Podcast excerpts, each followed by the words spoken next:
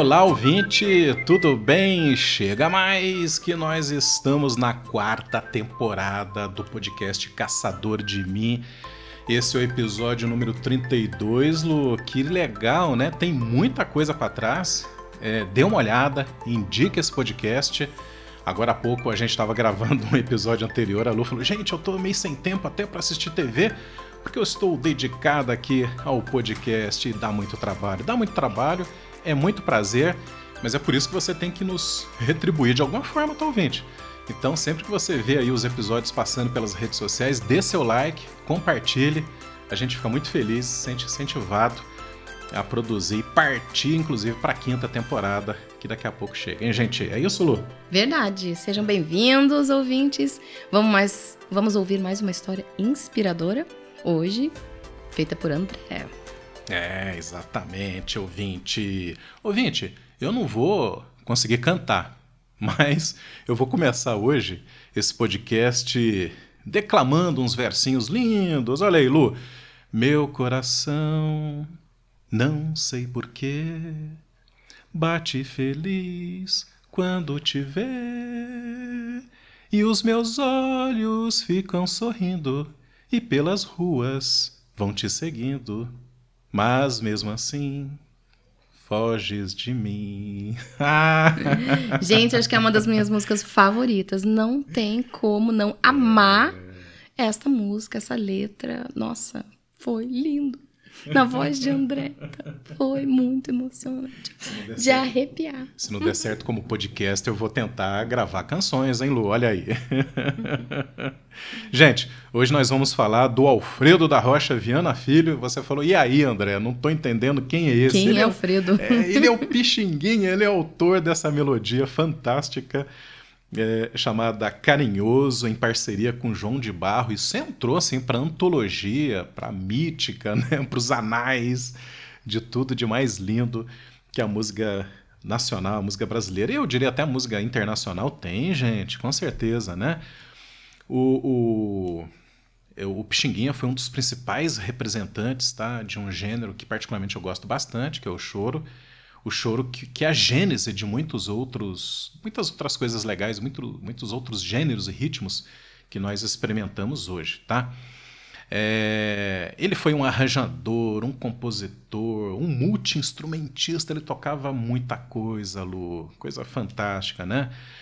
O Pixinguinha, ele tem o DNA da música, né? Porque, olha só, o pai dele, Alfredo, é, o, o pai do Pixinguinha, que era Alfredo, deu o nome de Alfredo ao próprio filho, né? É, ele era o pai do Pixinguinha era flautista e trabalhava nos telégrafos.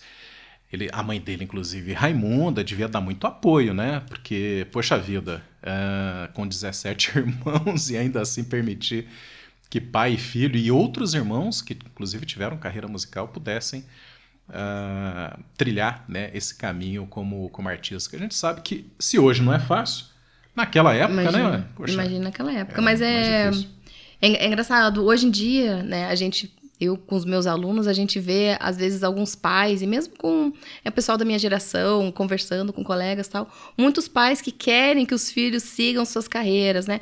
Ah, meu pai é médico, puxa, queria que meu filho fosse médico, ah, meu pai é professor, queria que meu filho fosse professor, nossa, ah, meu pai é engenheiro, queria que seguisse, ou às vezes tem empresa, né? Queria que meu filho continuasse, desse continuidade à empresa. Então, é uma coisa que às vezes você até quer, você até sonha, mas independe da sua vontade. O filho, né, a nova geração ou as novas gerações, tem que ter talento e gosto pela coisa. Então, no caso aí, o pai, né, é, não sei se ele foi, deve ter sido inspiração também para o filho, mas o filho é, se apaixonou pela carreira do pai. No episódio anterior, a gente viu também, era, foi sobre Fernanda Montenegro, quem não assistiu ainda. Também, os filhos dela também seguiram, né? Pelas artes cênicas também, né? Então, às vezes, a carreira dos pais pode tocar os filhos, e eles podem ter o talento e aptidão para seguir, e às vezes não, gente, nada de ficar frustrado por causa disso, né? Mas no caso aqui, nossa, foi incrível. Essa inspiração veio, né, com o pai e, e foi notável, né? Acho que superou né? O pai. ah, com certeza, né? Isso que a Lu falou é muito importante, ouvinte, né? Se o podcast Caçador de Mim quer transformar histórias incríveis em tecnologia de motivação para você, então, em geral, alguém na família tá lá, né? Servindo como referência, como incentivo, como motivação, etc e tal. Muito bem. Ô Lu, a origem, esse, o Pixinguinha é um nome bem, bem interessante, né? Do ponto de vista artístico, é um baita marketing, você não acha? Eu ia Alfredo, perguntar, né? eu ia perguntar para você, como é que Alfredo virou Pixinguinha? Foi assim. Ah, mas a história é tão fofinha, ouvinte. Olha só. O, a origem né, do nome Pixinguinha é porque a vozinha dele, africana, gente, africana mesmo, não era nem descendente, tá? Ela o chamava carinhosamente de Bizindim, ou Pizindim. Uh, não sei a pronúncia, esse é um dialeto africano. Mas o que, que significa menino bom? Olha aí. Ah, que fofo. Que coisa, né? Eu, inclusive, fui muito, durante um bom tempo da minha infância chamado de menino bom. Eu era bem bonzinho, viu, Lu? Bem calminho, bem obediente. Então, com o passar do tempo, o até eu tô com dificuldade de pronunciar aqui, né? Pizindim foi abrasileirando, facilitando a pronúncia do povo para Pixinguinha, né? Olha só ah, como é que sai mais gostoso, né? Pixinguinha. Uhum. o menino bom, o Pixinguinha, né? Ele era introvertido, era envergonhadinho. O pai organizava serenatas lá na, na, no casarão deles, casarão que tinha assim quatro, cinco quartos, vários cômodos para acomodar todo mundo, né, gente? Pelo amor de Deus. Como se não bastasse a família volumosa, mais gente vinha participar dessas serenatas, que deveria ser uma delícia, muito gente, animada. Imagina uma casa dessas, cheia de música, um monte de gente cantando junto, tocando junto. Que coisa mais deliciosa, gente. Pra gente que aprecia essa, essa arte, né? É, que coisa mais fantástica. É, devia ser sensacional essas sessões aí de serenatas, né? Muitos convidados. E ele ficava ali quietinho, só observando. Mas era uma observação ativa, creio eu, porque ele estava aprendendo bastante, ele estava se encantando com o mundo das músicas, gente. O pai era flautista. Então foi ele mesmo, o pai, que ensinou aí os primeiros passos ao Pixinguinha quando ele tinha só lá oito aninhos. E, e aos 12 anos, o Pixinguinha completa os seus conhecimentos fundamentais da teoria musical. É, ele estudou teoria musical, tal, não de forma, é, digamos, dentro de um aparato formal, mas é, ajudado por muita gente no entorno da família, dos amigos, que ele foi conhecendo aí ao longo da vida. Além da flauta, o Pixinguinha tocava instrumentos de corda, cavaquinho, bandolim, né? Imagina você encontrar o Pixinguinha, você fala, dá uma palhinha aí, né? Qualquer instrumento servia para ele. É, Muito legal. Com apenas 14 aninhos, o Pixinguinha faz a primeira composição, que é um chorinho lata de leite. Olha aí, né? E o pai empolgado, vê que a coisa realmente é bacana, tem talento ali, faz o quê? Importa, manda importar, buscar da Itália uma flauta profissional para o filho realmente se tornar o profissional, né? Então existe aí uma aposta, uma confiança muito grande do pai dele quando viu despontar ali já na primeira década de vida do filho, um incrível talento para música, Lu. Gente, importantíssimo esse incentivo, né, da família é, investindo né, na carreira de um filho que você vê que, gente, é isso que ele quer, essa é a paixão da vida dele. Vamos investir. Então, é oportunizar. Oportunizar. É o papel, em primeiro lugar, da família. E se você não consegue isso na família, teria que ser na escola, né? Deveria oportunizar. E se não pela escola, nem pela família, com certeza vai encontrar um parente um amigo que vai realmente te incentivar, te motivar ali a perseguir a sua vocação. É. A família era muito grande, inclusive a probabilidade de ter outros músicos era também igualmente grande, né? Inclusive o irmão violonista dele, né, é, incentivou o Pixinguinha, falou, cara, vai atrás, começa a se apresentar aí, né, nos bares, casas noturnas, cassinos, é assim que alguém de origem humilde começa a sua vida é, a sua carreira artística, né? E aí, tocando em bares, cassinos, casas noturnas, o Pixinguinha vai ficando famosinho, o pessoal vai gostando do som que ele tira ali dos instrumentos, né? É, até o ponto é, em que ele, com 18 anos, é, se firma como músico profissional, ele faz a primeira gravação dele com um grupo na época chamado Choro Carioca. Olha aí, com 18 aninhos Gente, já se precoce. torna profissional, né? Nossa. Muito interessante. E olha que coisa charmosa, Lu. Em 1918, pediram ao Pixinguinha, né, para formar um grupo musical que tocaria onde, onde, onde? Eu tô falando, tô fazendo suspense, ouvinte, porque ela adora esse tipo de coisa, né? Para tocar na sala de espera de um cinema bastante importante lá no Rio de Janeiro à época, chamado Palais, né? Então, que charme devia ser ir ao cinema naquela época. Você ficava ali aguardando a sessão iniciar numa antessala onde Pixinguinha e banda ficava tocando músicas deliciosas. Gente, eu queria ter visto nessa época, eu acho, sabia? Falei, falei, ouvinte. ai, ai. Então, o, o, o grupo tocou tão bem, as pessoas ficaram assim tão fascinadas, né? Que ele constitui, ou seja, é, dá realmente forma e estrutura a esse grupo. São os oito batutas, né, assim denominados. E aí, ouvinte, imagina a sonoridade dos oito batutas, tá? Vai imaginando, olha só, flauta, bandolim, pandeiro, cavaquinho, violão, reco-reco, piano, tudo isso misturado deliciosamente naquilo que eu tenho certeza que é a base da nossa sonoridade brasileira, ouvinte, né? Que delícia. Você conseguiu imaginar toda essa coisa tocando assim? Olha, realmente veio na minha cabeça uma coisa fantástica. Muito bem. Eu sei que eu sou um bom contador de casos, tá? eu não é ouvinte!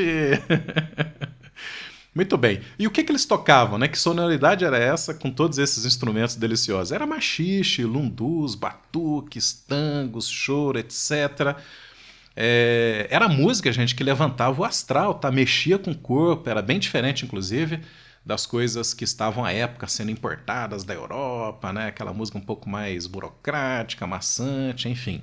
Bom, então, esse povo todo aí em torno do Pixinguinha fez sucesso e isso os levou a apresentações em São Paulo, Minas, entre outros estados.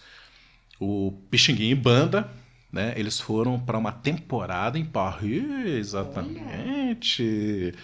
Patrocinados por um milionário que ficava babando quando via o Pixinguinha tocar, né? Olha só. Agora, vem cá, né? O, os Batutas em Paris, né? esse nome fica estranho para o francês, tá? Então lá eles se chamavam os Le Batuta. Né? Não sei se a minha pronúncia tá bacana. Le Batuta. é, olha só. Então, lá foi uh, os Le Batuta uh, em tour pela França. Os franceses, amam, os franceses amam o Brasil desde sempre, né? Com certeza. Desde com sempre. Certeza. E pensa é, na monotonia. Se vocês procurarem no Google e, ver, e, e ouvirem algumas músicas, o que estava vindo, as valsinhas e umas coisas mais clássicas, não desmerecendo, porque é lindo também. Mas é muito mais monótona, é uma, é uma música mais calmante, mais introspectiva, uma música que remete mais pro clássico, né? Lá da Europa, que, tava, que era o que tocavam aqui. E de repente, né, alguns artistas brasileiros, né, como o Pixinguinha, como Chiquinha Gonzaga, que a gente também já fez o podcast dela, né? Inovando, né? Inovando nesses ritmos, nessas melodias. Não tem como os europeus não se encantarem. Realmente é uma coisa deliciosa, né? Inovadora. É orgulho, né? O mais, mais brasileiro que dá muito orgulho da gente, né? Orgulho demais da conta. E aí segue Pixinguinha, né? Você vê que ele tá novinho ainda fazendo tour lá pra Europa e ele é um eterno aprendiz, tá? Ele vai, inclusive, atrás de experimentar mais músicas, instrumentos. Ele começa, inclusive, a tocar saxofone, um instrumento que ficou bastante marcante aí nas apresentações dele, tá? Ouvinte e aí ele começa, é convidado para dirigir uma orquestra lá no Teatro Rialto, no Rio de Janeiro. Olha lá, é, um garoto já está começando realmente a se posicionar na grande cena musical é, brasileira, né? Depois desse tour que ele fez lá pela Europa, né? Foi nesse teatro que ele conhece a esposa dele, a Albertina de Souza, que era ninguém mais, ninguém menos como a pessoa principal, a estrela né, da companhia de revista que se apresentava lá. Olha o bom gosto do garoto, hein? Ai, gente. Em 1929, o Pixinguinha desfaz os Batutas. Né? Ah, mas poxa, que... isso é normal, né? Na, na, na carreira. É, quantas bandas, né? Já? Quantas, né? E aí ele vai se juntar com o parceiro Donga e eles vão criar a Orquestra Pixinguinha Donga. Olha aí, hein? fizeram bastante sucesso, gravaram muitos discos, inclusive de tango, tá? Que rendeu eles uma turnê lá na Argentina. Mas eles também tocavam samba, chorinho, né? Enfim. Tem uma curiosidade, Lu, a, que é a composição Lamento, que 30 anos depois dessa composição da música, né, da melodia, composta aí pelo, pelo Pixinguinha, recebe a letra do Vinícius de Moraes, gente. Eu até recomendo bastante vocês a ouvirem. É a coisa mais linda do mundo, né? É, tenta procurar aí, vocês vão ouvir mais ou menos isso, né? Eu não vou cantar, não, definitivamente. Eu acho que já comecei o podcast cantando, vou declamar. Vinícius é poeta também, ora bolas, né?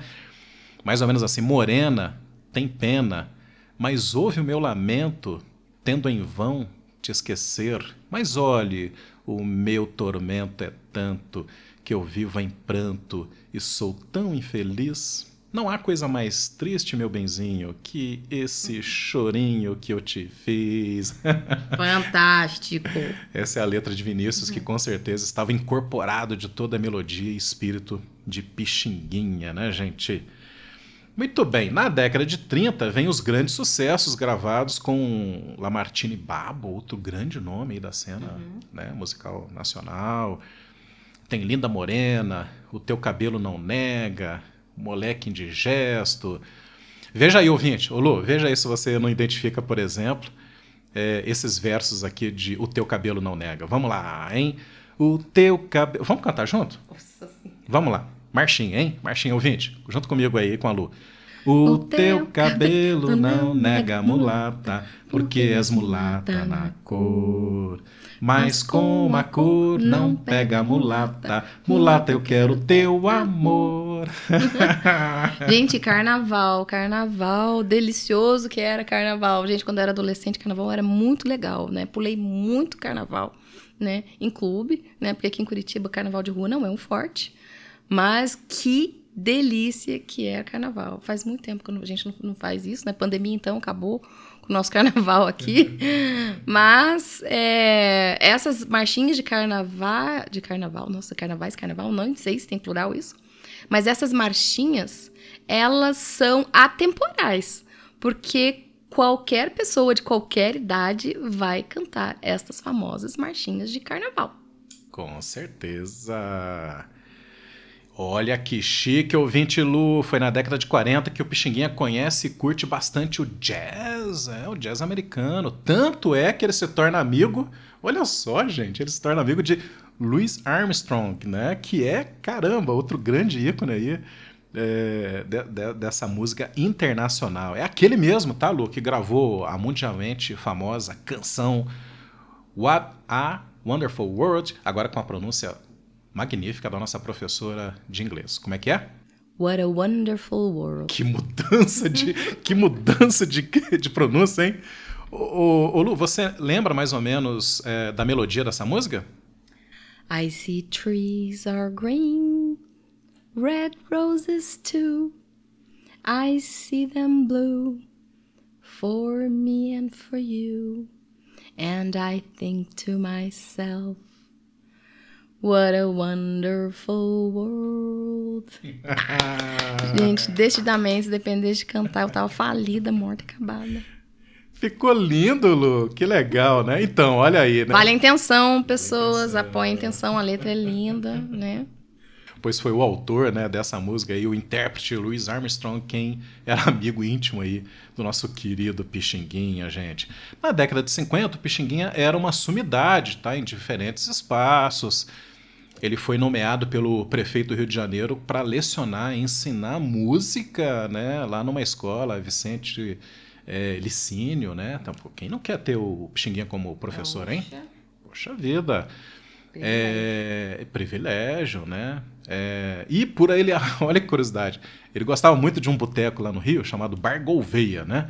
Ele ia tanto, tanto, gente, que daí o proprietário, e ele já era assim, o pixinguinha, né? Que o proprietário falou: olha, o negócio é o seguinte, aquela cadeira que ele sempre senta, nós vamos colocar um nome ali, pixinguinha, ninguém vai sentar. É reservado a ele. que honraria, né? Oxe, gente, que beleza. Tem um boteco com a tua cadeira. ai, ai. Em 1964, o Pixinguinha teve um infarte. É, ele é internado, gente, fica lá cerca de um mês e ele sai do hospital debaixo dos braços com 20 novas composições. Uau. Internado. Essa é uma pessoa que não consegue ficar parada, gente. Ele, é. era, ele era operativo. Quase uma composição por dia, né, ouvinte? Impressionante. Que né? maravilha de produção. É. Inclusive, é, ele tem uma frase desse período, faz mesmo a gente refletir sobre, sobre a nossa finitude, né, sobre a nossa morte. Ele diz assim, ouvinte, abre aspas.